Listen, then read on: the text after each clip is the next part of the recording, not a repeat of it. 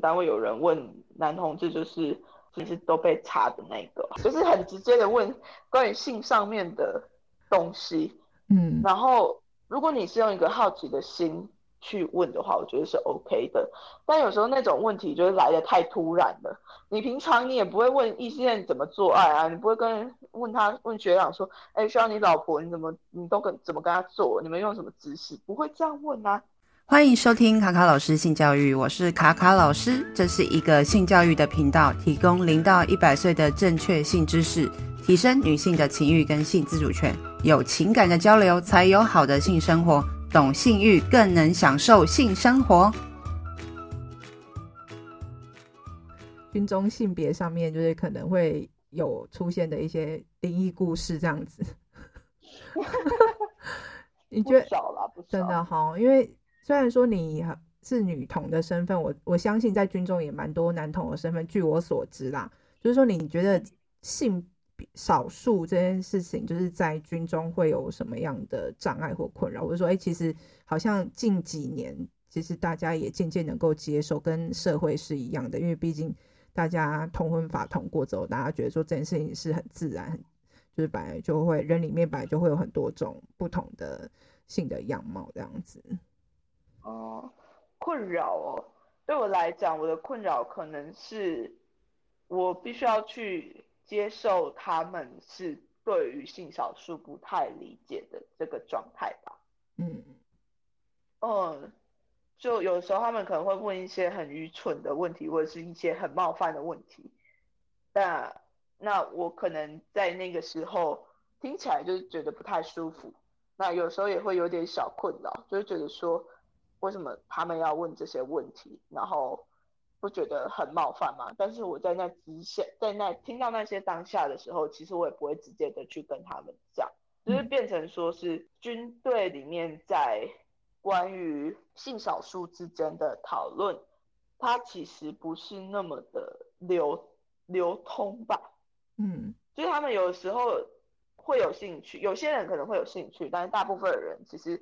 对你是这个性少数的身份不是那么有兴趣，嗯，他们也不是很想要，真的很想要认识性少数，就只是因为你刚好出现在那里而已，嗯，所以他们可能被迫 要去认识，不然他们其实都可以活得好好的啊，一大堆的异男，异男还是在里面占大多数啊，嗯，那你刚刚提到说被冒犯的问题，那那可以举例吗？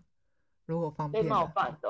嗯，就有时候可能有的人，我是有听过，就是我们单位有人问男同志，就是啊，你们都是，就是啊，你是都被查的那个，还是 就是很直接的问关于性上面的东西，嗯，然后如果你是用一个好奇的心去问的话，我觉得是 OK 的，但有时候那种问题就是来的太突然了。你平常你也不会问异性恋怎么做爱啊，你不会跟问他问学长说，哎，需要你老婆你怎么你都跟怎么跟他做？你们用什么姿势？不会这样问啊。但他们就会因为好奇，然后就觉得说好像跟性少数是可以这样聊天的，我会觉得很 很很这是一个很奇怪的逻辑啦。嗯，他们觉得男同事很开放的，所以问他什么他都会讲。是这样吗？可是我也有被问过啊，就是啊，你们都怎么做啊？哦，有一个最冒犯的啦，就是就是他还说什么哦，你跟你女朋友，我可以加入你们吗？啊，这是这是性骚扰哎，就很荒谬啊，超荒谬的。他根本就在脑补他自己脑中的想象吧？对啊，对啊，对啊。然后就，但是这很常见啊，说真的，在。在异男的世界里面，有屌就是一个最赞最棒的事情啊！以为自己很厉害，对，就是有屌就是万能的这样子，我就会想要你，你身为一个女生，你就会想要跟有屌的我做爱，这样。嗯嗯嗯。你们两个女生里面少了一个东西，就是我的屌。嗯，这样。他们觉得肉棒好棒，这样。对对对，然后就是。但是这很少很少，这是极少数的例子，不是所有人都这么的没有 sense 的会讲出这些很冒犯人的东西，嗯、但是它还是会出现。嗯，了解。对啊，那你觉得冒犯除了这些那种比较问很隐私的这种话题之外啊，我在军中其实还蛮注重阶级的嘛。那你觉得就是阶级又加上就是，毕竟异性恋又是比较以父权的思考去呃去运作的这群人里面，你觉得在有时候在哪些语言上面，即使不是女同，就是一般的异性恋女性听到也会觉得说这是很夸张的这种表达方式，会让你觉得很。就是你其他的女同事们也会觉得说这样是很不 OK 的，或者说你观察，例如说服装好了，我知道好像女生也是有些有些可以穿可以换吗？就是裙子跟裤子可以自己选吗？还是什么的？哦，要看要看他他们那个应该是军便服啦，就是有有一些制式的服装的规定，嗯，但是我就觉得很困惑啊，就是女生的。所谓的军常服，它那个就算是比较正式的，有的时候它的通俗的语言叫做大礼服啦，嗯、就是你在比较正式的场合会穿的。但女生就是要穿裙子，再加上有跟的鞋，嗯，那行动起来就是一个非常不方便的一个样子啊。嗯、那 而且你看，我们平常可能都穿迷彩服，然后或者是穿一些小皮鞋等等的，那。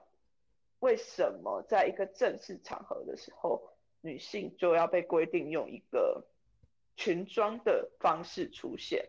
对啊，为什么？我不懂啊。嗯、而且而且很有趣的是，我那个时候我不确定现在是不是这样，但是我那个时候刚进去军校的时候，我们在发衣服，然后女生的很多 size 都是缺的，嗯，就代表说。他们并没有准备好适合女性的 size 的东西，不管是那个鞋子或者是那个裙子、衣服的部分。嗯，对。那我就觉得这件事情，我不确定到现在有没有解决了。但是，光是从一个最基础的，嗯，物资就很不公平。嗯，对，就已经成已经知道说这个。地方它不是那么的欢迎女性的加入，嗯，了解，嗯，那除了服装之外，啊、你觉得有没有什么地方会感受到为什么女性在这边要特别的？你好像就觉得好像有点不是很受尊重，或者是觉得不舒服的地方吗？嗯，也不是说不是很受尊重，而是好，我就讲，我就觉得，我觉得女性的阶级在，就算我们是同一个阶级好了。呃，男性假设他的基准点是一，那女性的阶级可能就剩下零点九，甚至是零点八，就对其他人的效力的那种感受，感受性是有差的。嗯、就算我们同样都是中式班长好了，嗯、那女性在发号施令的时候，跟男性在发号施令的时候，其实那个差异是很大的，就是。大家可能就比较不会去质疑那个男性的发言，或者是他发号的司令。但是当一个女性在，嗯、呃，在上面指挥啊，或者是在在讲一些什么东西的时候，尤其是如果那个女性又是比较阴柔的状态，而不是一个非常阳刚的、非常男性化的女性的时候，其实很多时候大家都会觉得，好像这个话你可以有一些折扣，你可以有一些。不需要那么遵守他的时刻，那不是这样就很难做人做做事情吗？对啊，对啊，所以有时候他们就会质疑说：“哦，为什么你女生好像表现的不是那么好？”嗯，那是因为其实，在这样子的阶级的呈现之下，他们可能就会觉得女生比较好说话，嗯，或者是女生在情感方面，你可能就不会那么的凶，或者是不会那么的。一定要执行到某一个状态，嗯，就会觉得好像女生讲的话都会有一点点的空间，可以去容纳更多的意见，嗯，但其实不是这个样子。我们在部队就是一个口令的动作嘛，嗯，那你男性一个口令可以达到这个动作，但女性可能就还要再花多花一点力气，多花一点情绪去安抚，或者是去让。下面的人更听你的话的这些所谓的情绪劳动的事情。嗯，其实女性在部队里面会花很多的时间在做这些事情。那是不是就会必须要把自己更武装，或是更装扮自己是男性的样子？会不会去刻意营造出另外一个要更符合男性样子的自己啊？我觉得有两个极端啊，就是如果呃有两个极端，分别是一个是就是像你刚刚讲的，把自己变得很。男性化，嗯，然后很凶，很强势，很、嗯、就是什么事情都抓得很紧，嗯，然后他就是必须要从你的个性跟你的呃很多的行为处事上面去下手。那我觉得另外一个极端就是把你的女性化的特质发挥到一个极致，嗯，然后这两个极端其实都不是那么的讨人喜欢，是哦，嗯。因为好讲这个很男性化的样子好了，大家就会开始说这个女生她这么凶啊，然后就大家就会很怕她，然后就是会不得不去遵守她的命令啊等等的，但是又会在私底下抱怨，只是呃你你这么凶，然后为什么要这样都不笑啊？都怎么样怎么样啊？或者是有的人就会说哦，你干嘛不笑一笑？笑起来很可爱啊什么的，就是这种你他觉得女性应该要有的样子，他会想要特地特地刻意的把它放在你身上，嗯，或者是有的人真的阳刚到连外形都比较男性化的时候，很可能单位的人就会开始对他们的头发长度有意见，嗯，然后。穿着什么的哦，你可以女生一点啊，你可以就是把头发留长啊，会比较漂漂亮亮的啊，等等的女对于女性对于女性外形的要求就看出来了。嗯，那我刚刚讲的另外一个极端就是那种，呃，阴柔化把女性特质使用到一个极致的时候，它可能就会变成是很多的男性，就是它会变成一个比较。撒娇或者是比较呃依赖男性的一个状态，那在这时候呢，就开始有人批评他们说：“哦，你来当兵不是来当花瓶的啊，你来当兵就是你怎么都什么都不会，然后还要靠人啊，然后就是哦，当女生多好啊，我就撒个娇，然后学长就不会骂我了，等等的。”嗯，就是是另外一个极端，不管怎么样啊，女生都会被骂啦。嗯，了解。对啊，然后只是我们在这个环境之中会呈现出来这个样子，其实也都是在这个体制之内的父权或者是大部分的阳刚的人，嗯，希望我们呈现出来这个样子。嗯，了解。那你觉得女性在军队里面升迁是容易的吗？还是你觉得那个跟另军队里面的派系政治有关系？你看现在有多少的女性将军？很少啊，就就会知道了。其实女性在里面升迁相对起来没有那么容易啦。虽然说他们现在都说性别平等啊，非常平等啦，但其实说真的，女性升迁不容易的。我自己觉得原因有两个啦，嗯，第一个就是女性很容易在升迁的途中就夭折了。所谓的夭折，就是她必须要去照顾小孩，必须要去放弃她的职业，然后去回归家庭，这是大家期待的女性。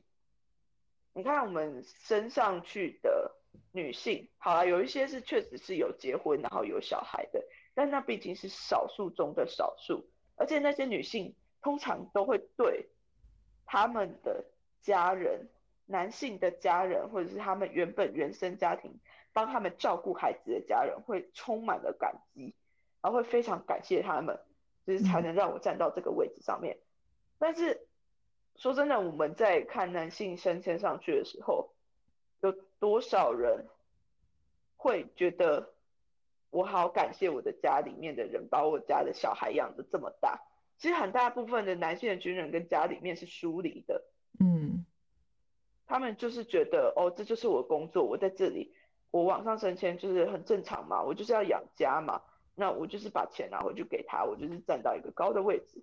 那他们跟家里面的情感的连接其实是非常的低度的连接的。嗯嗯，好，那再讲到另外一个女性往上升迁的问题，我想一下哦，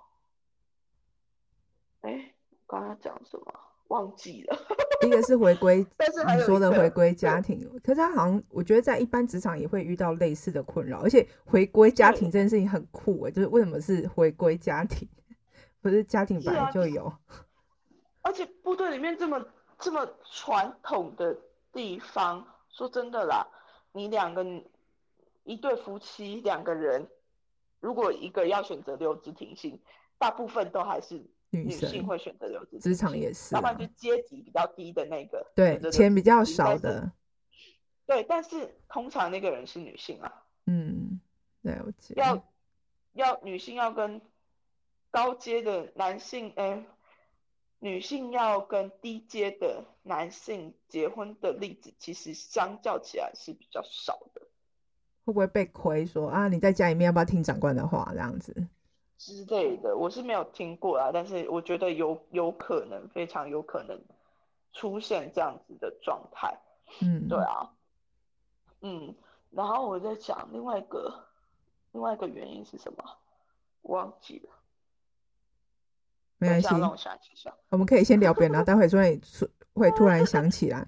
我好好，我想要问另外，可是其实跟这跟性别其实我不知道算不算有关系。就只是我们在很多的新闻里面，哦，有些人会说看到很多军中的一些丑闻，哦，例如说有一些长官利用就是就是他们的阶级的权利，然后有就是会命令就是女生下属，然后可能因此有不好的呃身体的接触啊，或者是什么这种事情是真的还在发生吗？对啊，一直持续不断在发生啊。可是他们都没有申诉的管道吗？有啊，只是你申诉完之后，你申诉的那个人基本上也是完蛋啊。嗯，哦，嗯，因为我想一下哦，就是说真的啦，国防部它每一年都会有一个那个性骚扰的统计的报告，然后它其实里面数字看起来都不是很多。那只是因为里面有很多的黑数都在里面。嗯，你是就算你被骚扰了，然后别人也觉得你被骚扰了，你还是有可能没有办法去成案去申诉成功，因为大家都想要大事化小，小事化无，然后也不会觉得这些事情是应该要被拿出来谈的。就像我举我自己的一个例子，嗯、我自己在退伍快要退伍之前，然后就跟一个中校一起值班，然后那个中校他就直接非常公然就在我旁边，他就在那边抱怨，他抱怨他的科室里面的女性的士官，嗯，然后他就说，为什么那些女性士官都可以活得这么好？一定科长是不是都上他们什么之类的？就是这种非常直接的，让我觉得非常恶心的话。然后我去网上报告，嗯，但是我得到的回应是什么？他们说，嗯、呃，那个长官他快要退伍了，所以我们报上去也没有用。他常常这样，你就忍耐一下。嗯。我这种忍耐说，说我我相信部队里面很多想要呈报所谓的性骚扰案件的人，绝对都听过。嗯，而且那些真的呈报上来的人，我相信他们一定都是做到，就是被骚扰到一个你没办法的状态，不舒服到一个极致的状态，你才有那个勇气去讲出这件事情。对，所以我觉得这个环境其实是蛮难去改变的啦。嗯，了解。对啊，那军中不是都会有一些课程吗？就是性平的课程，你觉得那是真的还是有效，还是就只是一个 应付应付 KPI 网子好吗？我觉得啦，就是因为大部分那些课程，其实参加的人数并不会太多，嗯，然后再者就是大家去也只是很多人啊，大部分的人其实都不太会听。到底在讲些什么？他们就只是哦，我这堂课要在这里，所以我就待在这里。命令。然后我在军队里面大概八年的时间，我只有唯一一次听过演讲上面有讲到性少数，就只有一次而已。嗯。而且是在我快要退伍的时候。嗯。我就觉得，其实部队里面的性平教育是非常不足的啊。而且他们在很多的性平教育，他们都不是针对原本部队里面的人，而是比较会去教什么新兵啊，还是军校的学生啊等等这些比较菜、比较年轻的人，嗯，而不是针对你在部队里面服役好长一段时间的人们去做这样子的性平教育，我觉得很可惜。嗯，对啊。那你有想起来刚刚那个第二个女性比较难升迁的原因吗？女性比较难升迁的原因哦，我想起来了，嗯、就是职职务的分派哦。就像我自己有一个例子，就是我有演习嘛，然后那个演习是你要到外面去，嗯、呃，出一个任务，算是一个小组的。任务这样子，然后他们在选人的时候，我一个女生，我本来想说，哎，我可以去吗？但是他们就考量到说什么，哎，不管是寝室分配啊，或者是说盥洗的地方好像没有，所以在这个状态的时候，我就不是第一个选择，我就被分配到在营区里面做一些其他的工作。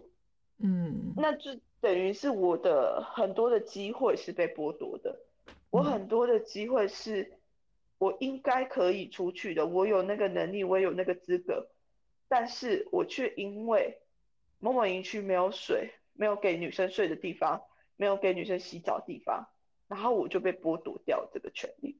嗯，那当一个女性很常被剥夺掉这样子的出去外面的权利，可能很多男生都会觉得。哦，你好爽哦，女生都不用干嘛干嘛干嘛。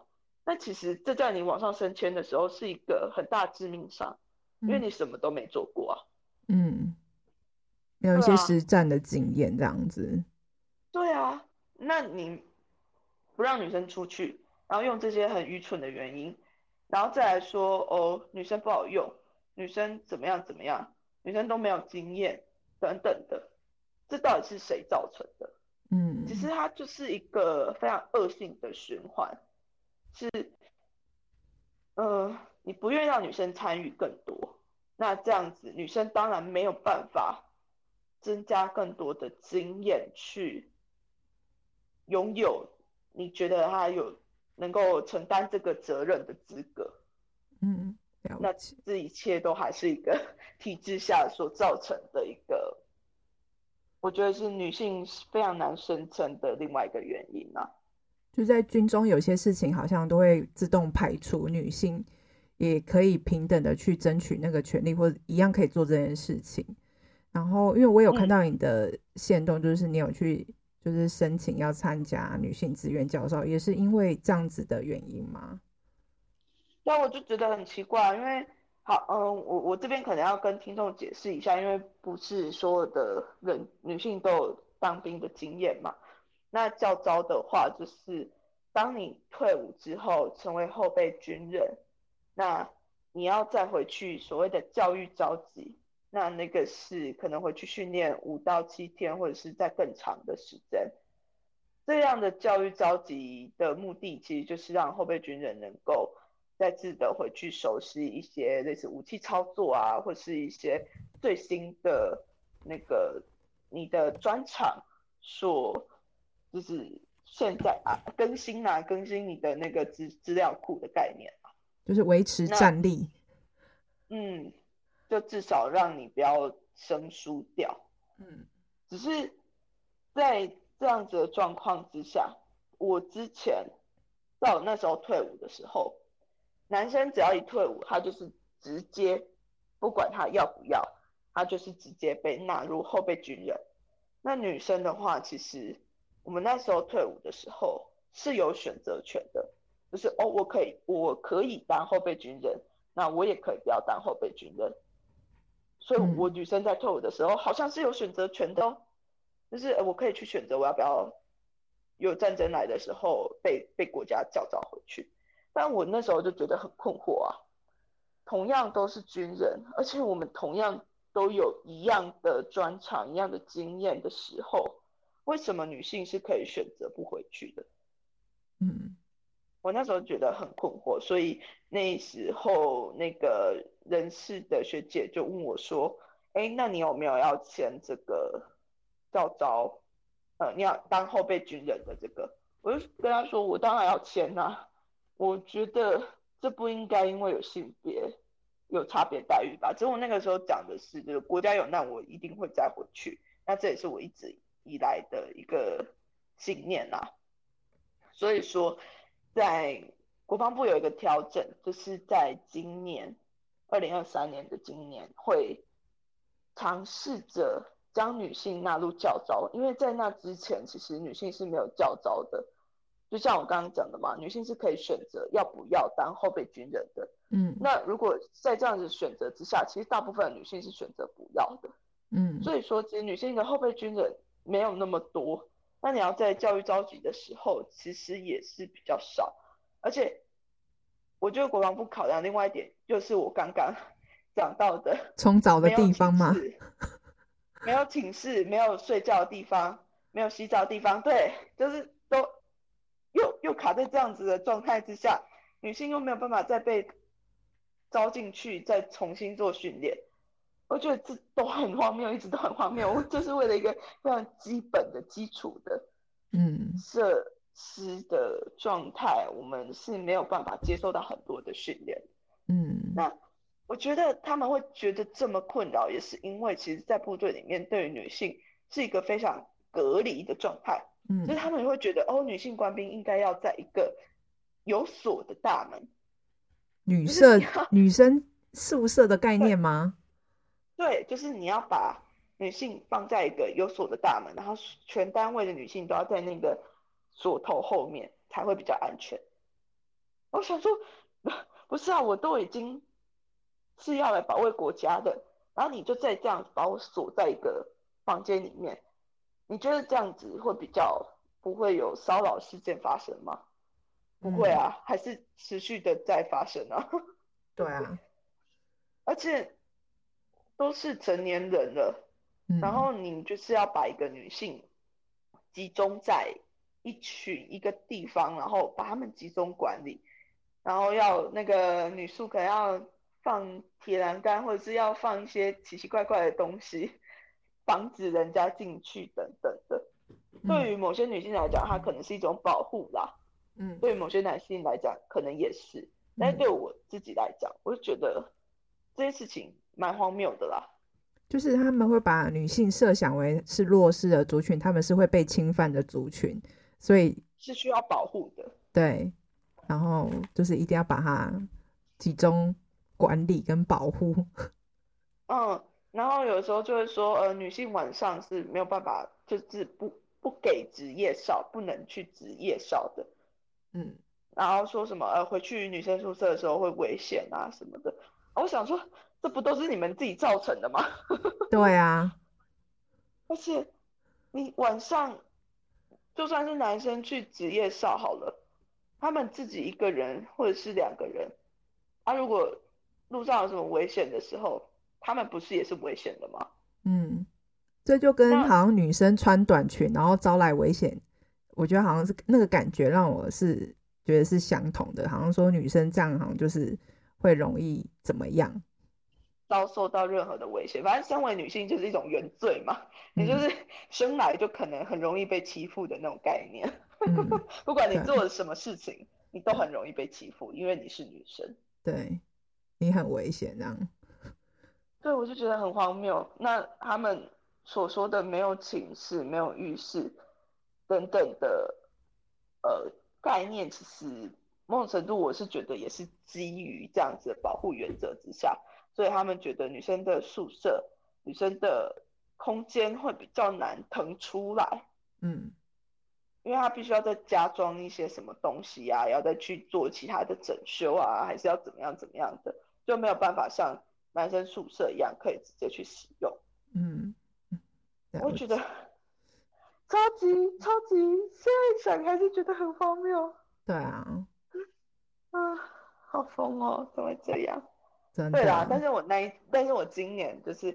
开始有志愿教招的时候，我后来就直接去填写了，因为我还是会想要回去看一下现在部队里面的状态是什么。毕竟我也退伍快三年了吧。嗯，那我也会很想要知道说，哦，他们现在在面对中国的军事策略，来势汹汹的侵犯，或者是说在性别方面，他们有没有什么样的长进，还是跟我以前。待的时候是差不多的。嗯，你去完之后可以再跟我们分享。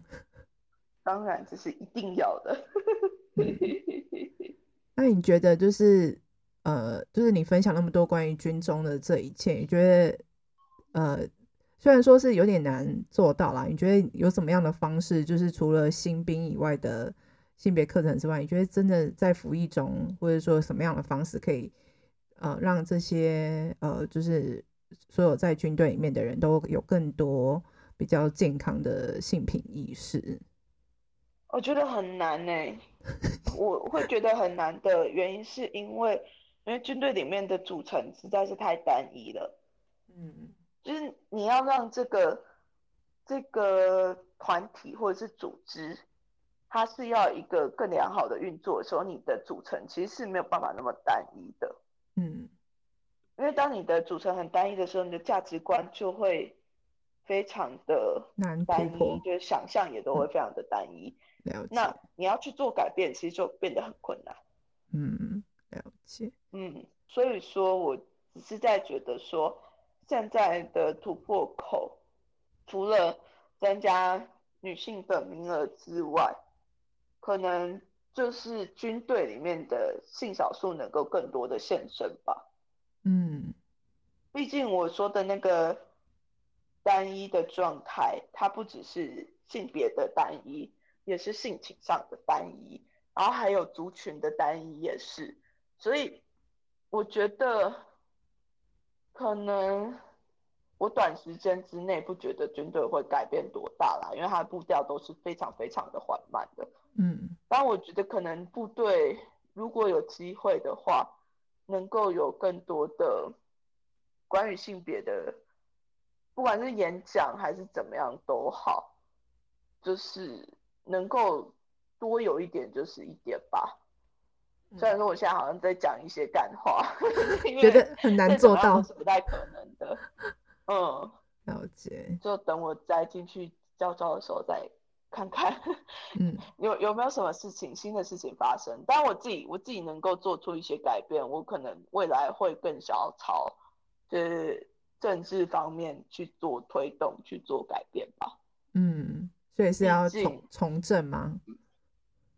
呃，只是一个其中想法啦，要不然就是 NGO 去推动某一些事情。嗯因为其实，在国防部里面，要从内部产生刺激是一件非常困难的事情。嗯，但是国防部对外部的刺激，它是会有反应的。嗯，外部指的是可能其他的部会，或者是其他的单位，或是一些很大群的民意，他们其实反应是相较起来比较迅速的。嗯，所以在经过这些观察之后，我觉得可能从外部会比较容易一点。嗯，我觉得是蛮好的策略啊，还不错。对啊。嗯嗯，没错。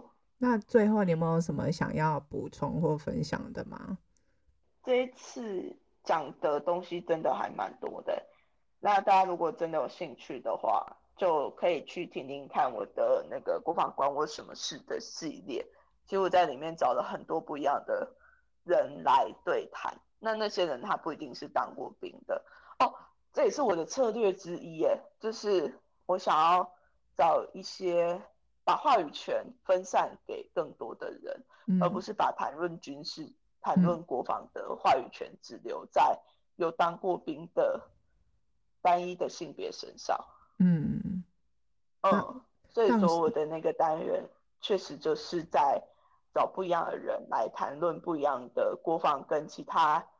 议题的焦点，那就是让国防这件事情变得不是那么的难以去讨论跟理解。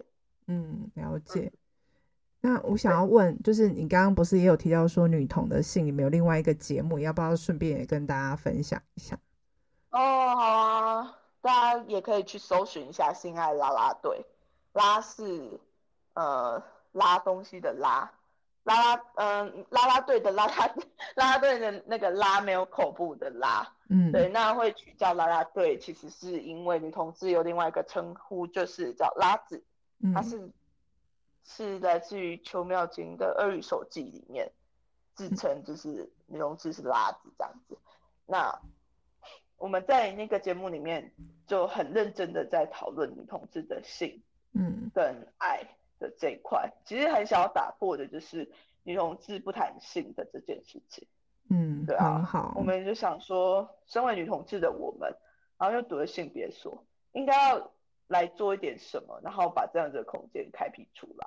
嗯。欢迎大家去收听。好，欢迎大家去收听。那今天节目非常感谢 Connie 分享了这么多关于他个人，就是他做了很多的事情，然后微叛逆的很多故事，然后。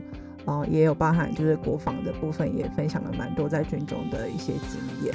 那今天节目非常谢谢 Connie，那我们今天就到这里喽，拜拜，大家拜拜。